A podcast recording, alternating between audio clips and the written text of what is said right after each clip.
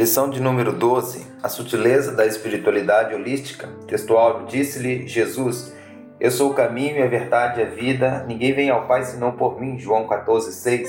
Verdade prática. Qualquer tipo de espiritualidade que não seja centralizada em Cristo deve ser considerada falsa e, portanto, rejeitada. leitura bíblica em classe está em João capítulo 14, versículo 4 e 6. Mesmo vós sabeis para onde vou e conheceis o caminho. Disse-lhe Tomé: Senhor, nós não sabemos para onde vais e como podemos saber o caminho? Disse-lhe Jesus: Eu sou o caminho e a verdade e a vida. Ninguém vem ao Pai senão por mim. Introdução. Nesta lição veremos que uma nova forma de espiritualidade, o holismo, passou a ganhar espaço na sociedade. Fundamentada em princípios extraídos das religiões orientais, essa nova forma de religiosidade tem conseguido adesão de proeminentes líderes mundiais e está também flertando com muitos segmentos do cristianismo. Muitos cristãos têm se deixado seduzir pelos seus discursos globalista e pluralista e, sobretudo, espiritualista. Contudo, esquece que o centro do cristianismo, a cruz de Cristo, é negado. Em lugar desta, ergueu o altar à Mãe Natureza e à Mãe Terra e a todas as forças fluídicas que povoa o universo. É, portanto, mais uma sutileza do diabo que faz parte dos dias finais. Tópico 1: O fenômeno religioso. 1. A busca do sagrado. Jesus sabia das necessidades mais profundas do ser humano e por isso disse ser ele o caminho que leva o homem até Deus. Ninguém vai ao Pai senão por mim. Nosso Senhor via o homem como um ser espiritual que carecia de Deus. A busca do sagrado é, portanto, uma necessidade humana. Da mesma forma, o apóstolo, quando se encontrava em Atenas, capital da Grécia, e ao observar o comportamento religioso dos atenienses, diz: Senhores atenienses, percebo que em tudo vocês são bastante religiosos. O fenômeno religioso está presente na raça humana como um todo. Assim como Davi, há um anseio de Deus na alma de cada pessoa. Como o servo brama pelas correntes das águas, assim suspira a minha alma por ti, ó Deus. Deus e os deuses. Que há na humanidade uma necessidade de possuir um objeto de adoração é uma verdade inconteste. É um fenômeno presente em todas as culturas. Contudo, por não conhecer o Deus verdadeiro que se revelou nas páginas da Bíblia e de forma especial na pessoa bendita de Jesus Cristo, o homem acaba por buscar e adorar os deuses falsos. Por exemplo, o apóstolo percebeu isso em Atenas. E enquanto Paulo os esperava em Atenas, o espírito se comovia em si mesmo, vendo a cidade tão entregue à idolatria. É justamente nesta carência espiritual de preencher o anseio mais profundo da alma que a humanidade é enganada pelo diabo.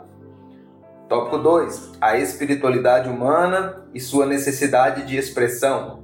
O antigo paganismo. Como vimos, o ser humano é religioso por natureza e tem a necessidade de expressar sua espiritualidade.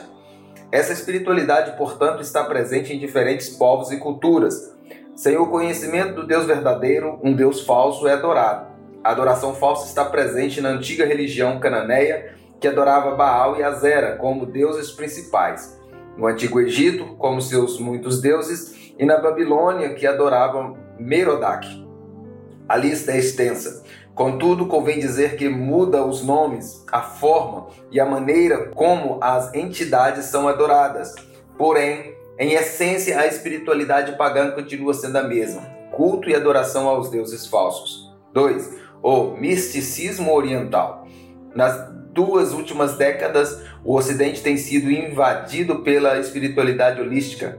O holismo está na moda e faz parte do culto da elite cultural está nas universidades, nos cinemas, com filmes de sucesso, nos livros de autoajuda, que inclusive foram best-sellers, e até mesmo nos currículos escolares. Na verdade, o holismo ou espiritualidade holística, ou ainda visão sistêmica da vida, nada mais é do que antigas crenças e práticas orientais revividas ou recicladas. É uma mistura de crenças orientais do hinduísmo, budismo e taoísmo tudo numa panela só.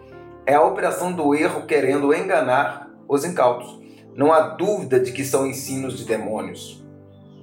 Tópico 3. O fundamento da espiritualidade holística. 1. Um, não há um Deus pessoal. Grosso modo, a espiritualidade holística diz que tudo é Deus, tudo no universo estaria interligado. Assim, o divino, o homem e a natureza são uma coisa só. Portanto, é uma espiritualidade panteísta. Não há um Deus pessoal que se revelou na Bíblia, nem tampouco um Salvador pessoal, Jesus Cristo. O Deus deles não passa uma energia impessoal que está no universo. Ainda para os adeptos dessa crença, Jesus, Alá, Javé, Buda, Shiva ou um xamã são nomes diferentes para uma mesma entidade. A força cósmica que habilita ou que habita o universo. Uma velha heresia com um novo formato e com uma nova roupagem. 2. Não há uma verdade factual. Se não há um Deus pessoal, não há também uma verdade factual. Não há uma verdade absoluta. Em vez disso, existem verdades Cada um tem a sua. Dessa forma, não há como alguém dizer que está certo ou errado. A expressão de Jesus Cristo, eu sou a verdade, e conhecereis a verdade, não é considerada verdadeira para os adeptos da espiritualidade holística. Da mesma forma, as palavras de Paulo, porque nada podemos contra a verdade senão pela verdade, não fazem sentido.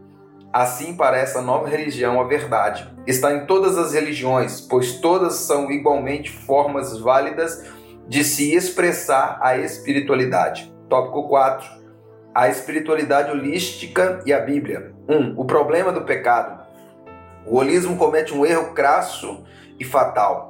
Esquece o problema central do homem, o pecado.